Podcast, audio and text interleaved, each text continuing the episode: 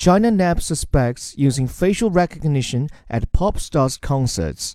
A string of fugitive arrests at Cantopop star Jacky Cheung's China concerts have spotlighted China's expanding use of surveillance technology such as facial recognition in public security.